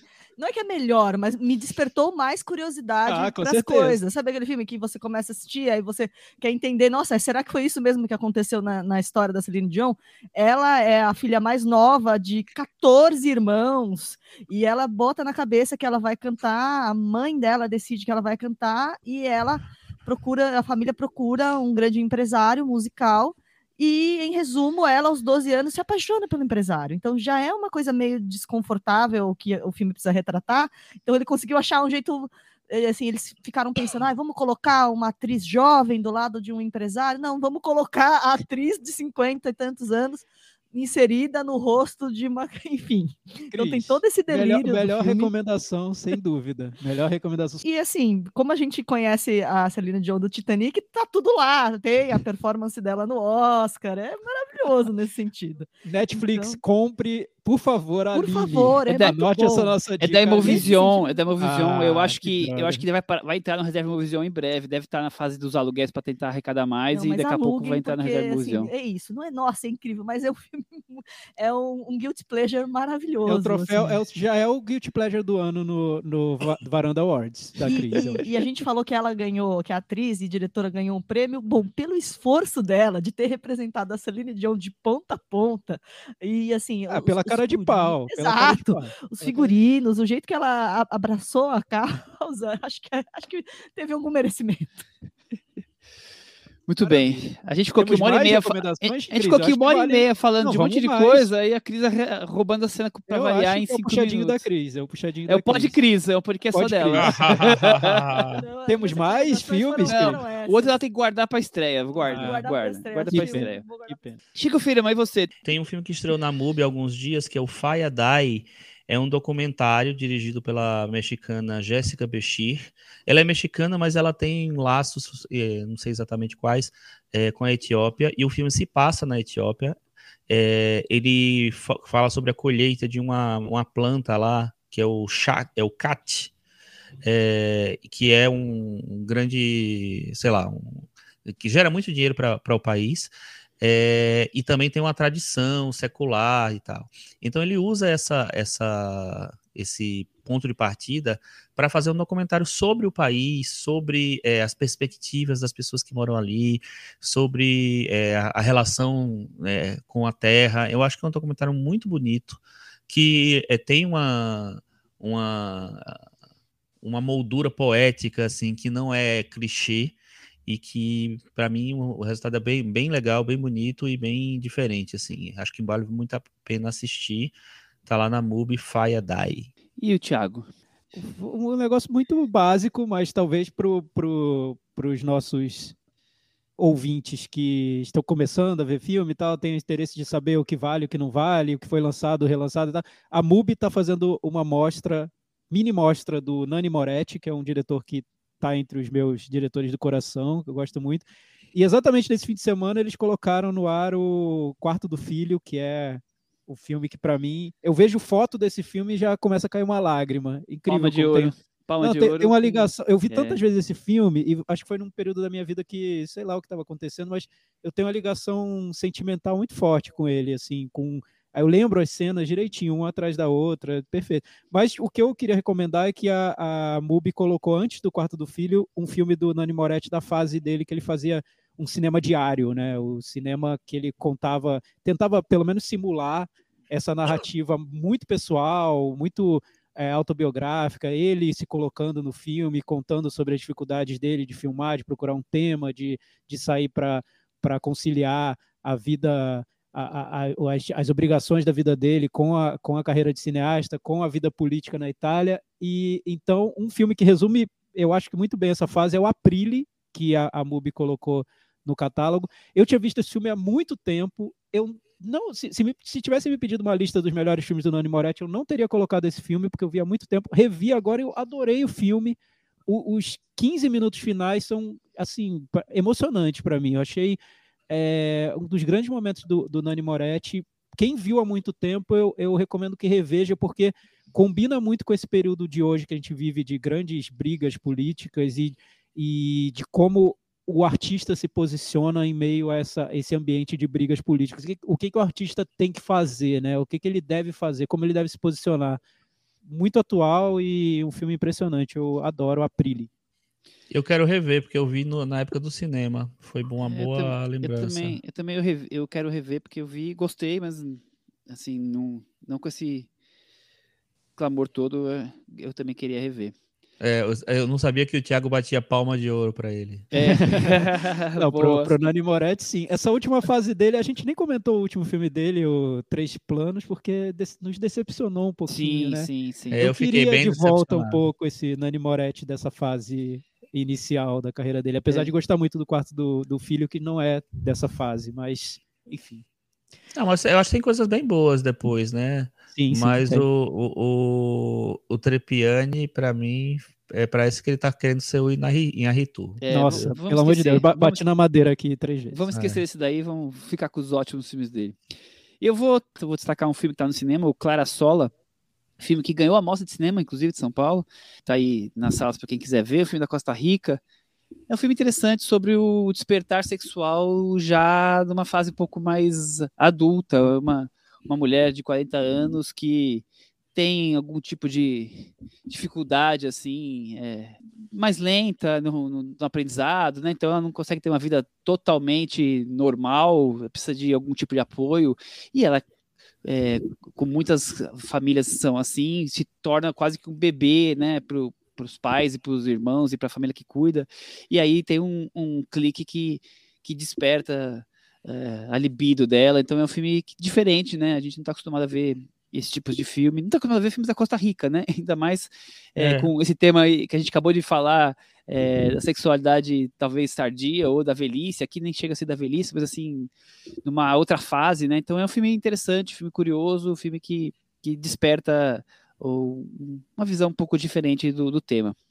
Eu, eu acho interessante o filme também, gosto do filme, acho que ele tem uns temas que na verdade talvez sejam meio batidos, uns temas não, um tratamento talvez, mas eu acho que ele é um filme que vale muito a pena ver também. E vamos pro grande finale, né? Cantinho do ouvinte. Com o Thiago Faria. Cantinho do Ouvinte é o espaço dos comentários dos nossos varandeiros no blog cinemanavaranda.com. Ó, vou repetir o endereço, cinemanavaranda.com, porque teve, teve ouvinte, aliás, ouvintes muitíssimos inteligentes, enfim, sábios e tal, que não conseguiram chegar ao nosso endereço do blog. Então é cinemanavaranda.com. Gente, é facinho. Facinho. Eu né, acho Michel? que as pessoas acharam que tinha o BR e aí não encontraram. é só Ah, ponto tá. .com. Pode ser. Hum, é cinemanavaranda.com. E no Google vocês também encontram, se vocês digitarem Cinema na Varanda. Né? Vocês encontram. Vai Então, aparecer, vai aparecer. Lá, é, lá é legal porque a gente coloca o post do, da semana com o áudio e tal, mas, e tem o espaço dos comentários, que vocês deixam comentários e eu leio aqui no episódio seguinte. Na semana passada, a gente falou sobre memória. Semana passada. Semana passada. Faz muitas semanas. Semana passada em Marimbá. é muito tempo, em algum lugar do passado. Bem, a gente falou na semana passada, a gente falou sobre memória do Upshot Pong, Takou, um herói do Asghar Farhadi e competência oficial, que aliás, Michel, já mudou o nome em português, eu tava tava zapeando lá no Star Plus, já virou concorrência oficial. Ah. Ah, eles Deus. ouviram o episódio. Finalmente. certeza, Com Certeza. Era um nome em português que não fazia sentido nenhum. Ah, Aí eles foram lá, bem na surdina, e mudaram Tum. o nome em português. Parabéns. Enfim, a Parabéns. Késia Caetano deixou um comentário, disse que não assistiu nenhum filme desse episódio, mas eles já estão na lista dela, principalmente competência oficial, que ela vai encontrar como concorrência oficial lá no Star Plus. Mas costuma maratonar os episódios antigos de preferências que tratam dos meus filmes preferidos. Embora saiba que cada um tem seu gosto pessoal, torço para que vocês deixem, ou pelo menos pendurem, os filmes que eu gostei na varanda e empurrem aqueles que eu odiei, como, por exemplo, Guerra do Amanhã. Obrigada por inspirarem ainda mais minha paixão por cinema e deixarem meu trabalho mais leve. Aí ela faz uma pergunta pra gente. Procurei um episódio sobre The Green Knight, do David Lowery, e não encontrei. Vocês assistiram? O que acharam? Realmente, a gente não falou sobre esse filme. Vocês assistiram? O que vocês acharam? A gente não falou porque ca- calhou de ter outros, a gente acabou optando por, por outros e não ele. Eu não gosto. Eu acho um filme interessante. Esses temas de fantasia sempre me interessam. Eu gosto mais desse filme do que daquele da história dos fantasminhas que o, dire- o diretor tinha feito, que eu acho que é uma história de fantasmas no Brasil. É, Ghost Story. É, é E- o Cavaleiro Verde, né? Que ele foi. Tá sendo batizado aqui em português, né? Não, eu tô O falando Green do anterior, Não, né? Green Knight, desculpa. Sim. É, é, e em alguns lugares está chamando, sendo chamado de A Lenda do Cavaleiro Verde, então nunca sei qual é o certo. É, que está no Prime Video, se não me engano. E é, eu, enfim, eu acho que o filme é muito bonito visualmente, tem muitas coisas interessantes, mas eu acho que o David Lowery ele se atropela às vezes é, nas intenções dele. Não sei se ele consegue ser pleno realmente, assim, mas um, é um filme que, me, que eu acho interessante. É isso. Eu vi também, eu não gosto do filme. Eu acho que é um filme bem afetado, um diretor que quer ficar colocando a marca, que sei lá se ele tem marca, mas deixando um filme pesado, carregado, enfim, eu- é, é um tipo de, de cinema, de abordagem que não me interessa muito, não. Mas um filme que foi muito falado e que acabou não entrando aqui na, na varanda. É isso, eu achei muita pose e pouco, pouco Ah, filme. sim, eu, Eu achei. achei. O nosso ouvinte OTX Júnior deixou um comentário aqui falando sobre A Leste do Éden, do John Steinbeck, que ele leu e, e fez uma comparação com, com o cinema do, do diretor Asghar Farhadi, iraniano. Leiam lá no blog o comentário dele. No final do, do comentário, ele faz uma provocação sobre o filme do Elvis, do Baz Luhrmann, que a gente comentou há um tempinho aqui na, na varanda. Há duas semanas aqui na varanda, né, Michel? A gente comentou Três sobre semanas, Elvis. a gente Três falhou semanas. Três semanas a gente falou sobre Elvis. Ele disse que teve um pensamento quando ouviu esse episódio. Uma outra biopic de um astro pop, narrada por um antagonista, não provocou indignação desse tipo. Tudo bem que o coronel do Tom Hanks não é um Salieri em Amadeus, mas essa não seria uma estrutura padrão desse tipo de filme? Fãs do Rei do Rock ou de Mozart devem concordar. Abraços. Então ele fez a comparação com a estrutura do Amadeus. E eu ouvi outras pessoas fazendo essa comparação entre o Elvis e o Amadeus, o que me deixou um pouco um pouquinho arrepiado. Mas enfim, eu queria ouvir de vocês, Michel e Chico, vale Adorei. Adorei o Eu acho, arrepiado. que, eu acho que, enfim, não, não quero polemizar muito, mas e aí? Eu acho que É são o casos Elvis e É, Amadeus. eu, Eu acho assim, se você olha, você assiste o Elvis, você assiste o Amadeus, você entende tudo. Então, assim, é, enfim, ele está comentando que provavelmente ele viu os dois, ou sei lá, conhece os dois. Eu revi o Amadeus recentemente, há alguns anos, na tela do Cine que teve uma mostra do Milos Forman. Amadeus é um filmaço. Eu, eu, nem lembrava que ele era tão bom assim. É um filme que tem uma, um outro pensamento sobre o, o o artista, a, a figura, assim. É, é, ele tem a estrutura da narração, assim, eu acho que a estrutura funciona muito melhor, porque o F. Boy Abraham, ele, inclusive, ganhou o Oscar de melhor ator. Ele faz o Salieri e ele é, a, faz uma, uma, um personagem cavernoso, assim. Eu acho que o Tom Hanks fica na caricatura. Então, tem vários aspectos em que os filmes se diferem muito, assim, apesar dessa estrutura. É, enfim, assistam é. Amadeus eu, eu, acho que o problema não é a estrutura, o problema é como você usa a estrutura, né? Então você deu ótimos exemplos de como funciona, funciona bem em um e não funciona bem no outro. É isso. É, pode ser uma estrutura mas não é muito repente, usada. Mas não é muito usada, né, gente? É, e achou assim, um, um caso, não tem tantos assim, assim, né? Depende de como você. Isso, isso você resumiu, Michel, para mim. Assim, acho que depende de como você usa, né? Não é ah, vocês falaram mal disso no, no hum. Elvis, mas usaram a mesma coisa no Amadeus, que é um hum. filme. Tá, tudo bem. O problema né? não é, é como usa. Romeu né? e Julieta já foi filmado mil vezes e com resultados infinitos. Você pode comprar a mesma chuteira e você vai chutar a bola, é. não, vai ser, não vai ser o Messi todo o chute, né? Então é isso. É. Vai ser o Pelé. bem. Eu acho que para quem gostou do Elvis, essa, esse pode ser um argumento. Então, assim, co como esse programa serve muito para ser usado em conversas de mesa de bar, para você mostrar seu conhecimento, fica aí para quem gostou é, do Elvis. Você, amigo cinéfilo, gostou do Elvis? Ó, usa esse argumento. O recurso é o parecido com o usado no Amadeus. Então, como é que você vai falar mal de Elvis com um filme que usou o mesmo recurso de Amadeus, meu filho? Toma aí sua cerveja e vamos mudar de assunto. Boa. É. Bem, o Caio Moraes, nosso varandeiro polêmico, eu adoro as mensagens do Caio, eu, eu fico esperando. Acho, acho, até triste quando ele não manda, porque manda, eu penso, né? ah, deu errado o episódio, porque o Caio não comentou. Então, nesse ele comentou. Então, vamos lá. E aí, uma, uma boa polêmica, porque eu estava esperando chegar alguém para colocar o dedo nessa ferida. Então, ele diz: para ser mais combativo e polêmico do que nunca. Então, acho que no comentário dessa semana eu vou falar mal de um diretor que a varanda e muitos cinéfilos amam. O diretor que ninguém sabe falar o nome direito. Esse é para você, né, Thiago? o Apichatpong Uerazetaku. Pois bem, já assisti diversos filmes dele, já li muita coisa dos filmes dele, já escutei podcasts falando dos filmes dele e nada. Nossa. Coitado, né? Imagino. Não consigo concordar e gostar do cinema dele. Acho a filmografia dele vazia, pretensiosa e muito chata. Na minha opinião, é um cinema que fala sobre o nada e os cinéfilos adoram colocar um milhão de coisas para justificar suas viagens. Mas cada um sabe das suas loucuras, né? Na minha sessão, vi várias pessoas dormindo. Realmente, concordo com o Michel. É uma hipnose. Bem, vou, depois ele fala, ele, ele, ele compensa aqui no, na, no meu, no, na minha vida, no meu coração, falando mal do Asghar, Asghar Farhadi e ainda lembrou que, que ele foi acusado de ter plagiado o, o a trama do herói. Nem lembrava dessa história, mas, ele tem, mas é bem lembrado, mas eu não é. lembrava é. mais isso. E no final, o Caio ainda elogia o Souvenir Parte 2, então beleza, Caio, tá, tá, tá, tá, tá em alta no meu conceito. Vamos falar agora da polêmica do, do Apichat Pong. E aí, gente? A gente, eu acho assim, é...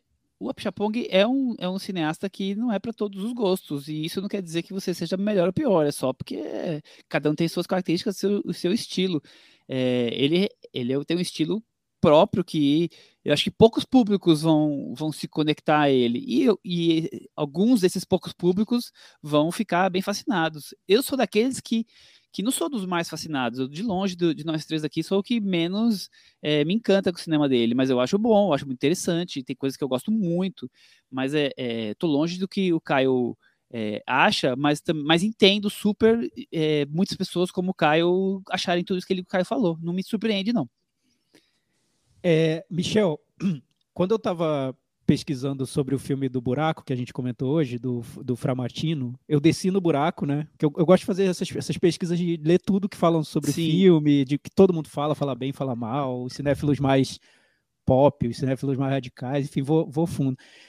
E, e eu estava lendo, principalmente de, desse, desses, desses cinéfilos que são os mais os mais ranzinzas, né, que não gostam de muitas coisas e que criticam e que, e que muitos criticam o próprio Apichatpong, então o, o Caio não sabe, mas tem um, se ele for lá para o espectro, para o lado mais radical da cinefilia, ele vai ver uma galera que critica o Apichatpong, e por motivos muito parecidos com esse que ele, que ele colocou aqui no, no, no comentário dele, como um diretor que se aproveita de um certo exotismo e de, um, de uma atmosfera lenta, que vai seduzir o cinéfilo que quer já ser seduzido por esse tipo de coisa e que já entra nos festivais que querem esse tipo de filme. Enfim, tem uma crítica lá no, no, no extremo do, da cinefilia que ataca o, o Apichat Pong por causa disso.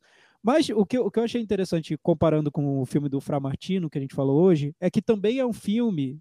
Aí, aí esses cinéfilos, ainda bem que eles não ouvem esse podcast, porque iam me matar, né? Que é um filme que também deixa, ele, ele deixa muita coisa subentendida, fora do, do filme, né? Que você você precisa, você tem o filme em si, né, que tá, o que está na tela, e você tem todo, todo um subtexto, todo, todo, uma série de informações que estão fora do filme que agregam ao que, ao que você está assistindo, a sua experiência como, como espectador, né? No caso do Apichat Pong, eu acho que é a própria trajetória dele, são os interesses dele, o que ele vem fazendo filme a filme, e que isso vai construindo, vai, vai erguendo um cinema dele e que vai contaminando filme a filme, vai contaminando um filme, um, um contamina o outro. No caso do Fra Martino é a história de como o filme foi concebido, de como o filme foi feito, de como foi a aventura do, do cineasta, de como ele observa aquele mundo, enfim, tudo isso traz informações que, que, que levam à experiência do filme. Mas é claro, para o espectador que entra na sala de cinema e que está querendo ver talvez um outro, um, uma narrativa mais, mais direta, talvez não, não tenha tanto interesse por esse tipo de, de cinema, por esses mistérios que o diretor quer trazer, vai ser chato mesmo. Eu acho que não tem como não ser chato. É difícil não ser. É, pensando sobre esse filme, esses dois filmes, eu acho que eles têm essa semelhança de exigir do público um, um interesse diferente, que, que não venha exclusivamente do, do, do que está na tela e, e dessa experiência, talvez algo, algo mais, mais, mais complicado mesmo, não sei. Concordo totalmente. Mas para quem gosta, para quem embarca, para quem, quem tem esse interesse, para quem vai atrás, para quem busca o filme, pode ser, pode recompensar muito. Eu, eu digo isso porque é, eu, como uma pessoa que, que admira o, o Apichat Pong, eu vejo esse filme novo dele como, como um filme que ele quer responder muitas dessas críticas que são feitas a ele. Eu, eu, eu me sinto recompensado pelo que ele está fazendo e por tudo que ele tá, que ele continua, pelo caminho que ele continua seguindo, né? Para mim é muito interessante. Chico, Mas. Chico encerramos. Chico foi hipnotizado. Não, é porque eu gosto quando as pessoas dormem nos filmes que eu gosto, que sobra mais do filme para mim. egoísta, egoísta. É. Dormir pode você. ser bom, né? Dormir quando vocês estão aí, e quando vocês estão aí discutindo se a Pichat Pang é bom ou não, eu estou aqui é, já alugando o Aline para assistir. Ô, Chico, essa, essa, aliás, essa, o Aline a gente vai ver. A gente vai, vai virar tema do, na próxima semana. É, sintonizem na próxima semana que vai ter a Aline no, no podcast. Próxima semana. É. Mas essa história de dormir. Vai prometendo também, que não vai cumprir. Essa história de dormir em filme que muita gente usa também é uma discussão boa, né? Porque a pessoa parte de uma experiência muito particular dela, com a sensação dela, com o sono dela, né? Eu já dormi muito em filme quando eu, eu, eu tava cansado e tava, sei lá, no, no meio de uma mostra de cinema e tava vendo o quarto filme do dia, morrendo de sono, eu dava umas cochiladas, mas isso não significava que o filme era ruim, né? Porque eu, eu dormi durante o, filme. Problema é, o problema é seu, não do filme. É, né? né? Esse caso de dormir, é, eu acho que a resposta é, é, é curta e grossa mesmo. Desculpa, mas é o problema é seu né? Acho que é isso. É, não, totalmente. Assim, eu pessoalmente, eu, eu dormi várias vezes em filme porque eu tinha apneia e não, e não sabia, não tratava. Então, enfim, eu então... terminava rolando. Depois que eu descobri que eu percebi, melhorei muito. assim. Mas se, se alguém perceber que eu tô dormindo, pode me acordar lá. Tá? Não, Chico, problema para mim, para mim é inevitável. Assim, se, se depois de um dia muito pesado de trabalho me colocarem numa sala escura de cinema, li, ligarem num filme mais lento. Acondicionadinho, cara, né? Com oh, certeza vai dar um soninho, assim. Com uh -huh. certeza, com certeza. É. Eu, 7, 7 e meio também tem esse risco de dormir. 9 não tenho, mas 7, 7 e meio tem. Não sei porquê. Tem um, um, um imã que me puxa às vezes. Não, e fora, gente. Mas assim, eu acho que dormir em maratona de filme ou de dia ser complicado, você, você tá com sono uma coisa. Agora, dormir que o filme é muito ruim só uma vez comigo, que foi o Jack do Coppola, que é uma coisa horrorosa, né? Aí você tava super empolgado, aí veio aquele Nossa, sono. que, que era ruim Ah. demais. Que era ruim demais. Ah, não, um filme tão bonito. Ah, é o filme, o filme pop do Dormir, Coppola. gente. Não, e eu, e eu acho assim, tem, tem filmes que você dorme e o fi- filme fica melhor. É. Então, Ficou é melhor, tem? Qual é o ficou melhor problema de mesmo. dormir? Cara, eu já, eu já né? revi tanto Você filme sonha que- que o filme é bom. É, e, e eu já revi tanto filme que quando eu era adolescente eu, eu dormi e eu falei mal porque eu dormi, essa coisa autocentrada, né? Ah, Nossa, eu dormi, o filme é ruim. Eu dormi, logo o filme é ruim. Enfim, e eu revi depois, muito tempo depois, eu adorei o filme. Enfim, isso é- de- deu, deu um desconto para os filmes também, né? Só quem não dorme em filme aqui é a Cris, que, que não tem esse perigo. O resto aqui, a gente todo mundo já dormiu. Tá quietinho Ó. porque nu- nunca dormiu no filme. Para terminar esse programa, eu só contar uma história rápida. É, eu fui na cabine do Homem de Ferro 2, lá atrás, 2010, e quem estava lá era o saudoso Rubens Evaldo Filho. É, Rubens Evaldo Filho dormiu o filme inteiro. Não é mentira. Ele, no coitado, não vai estar aqui para se defender, mas é verdade. Ele dormiu o filme inteiro e tal. E aí, depois, ele deve ter acordado, só faltando uma meia hora e tal. E aí, depois, ele, o, eu fui ver o comentário dele, ele falando que era muito melhor do que o primeiro. Claro, né? Ele dormiu muito, porque assim, ele viu um filme diferente do que todo mundo viu. Então, assim, ele tá certo. É No muito, final, melhor, é muito melhor, Chico, porque provavelmente ele dormiu mais ainda no primeiro, entendeu? Aí ele mediu a quantidade de tempo. Não sei. É, Rubens, pode saudoso Bem, Rubens. é saudoso Rubens.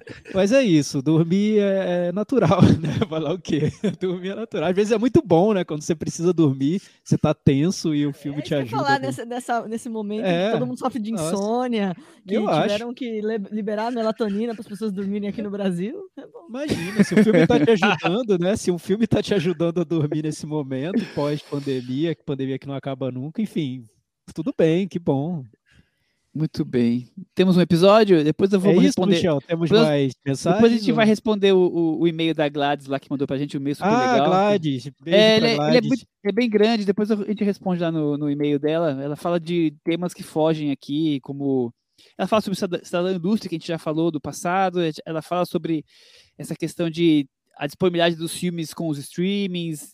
Tem bastante coisa que ela comenta ali. É, eu, eu só, eu só lembro de um trecho do, do- da mensagem dela que ela fala assim: pô, vocês falaram no episódio passado que, que agora é fácil encontrar os filmes, que os filmes estão aí. Não é fácil nada e a gente não tem tempo. Vocês que falam de cinema e que trabalham com cinema têm tempo, a gente não tem. A gente não trabalha com Minha cinema. amiga, se você souber, A gente, a gente se esforça para conseguir fazer se você isso. soubesse da falta de tempo que tem aqui. É, é- são, é um malabarismo cinéfilo. Por isso, que gente- por isso que alguns dormem nos filmes, porque a gente não dorme, né? Para poder fazer o um dia- podcast. um dia ainda vão fazer um documentário sobre os bastidores do cinema na varanda e você vai gostar de ver. Você vai se surpreender. O final vai ser surpreendente. Ai, meu Deus.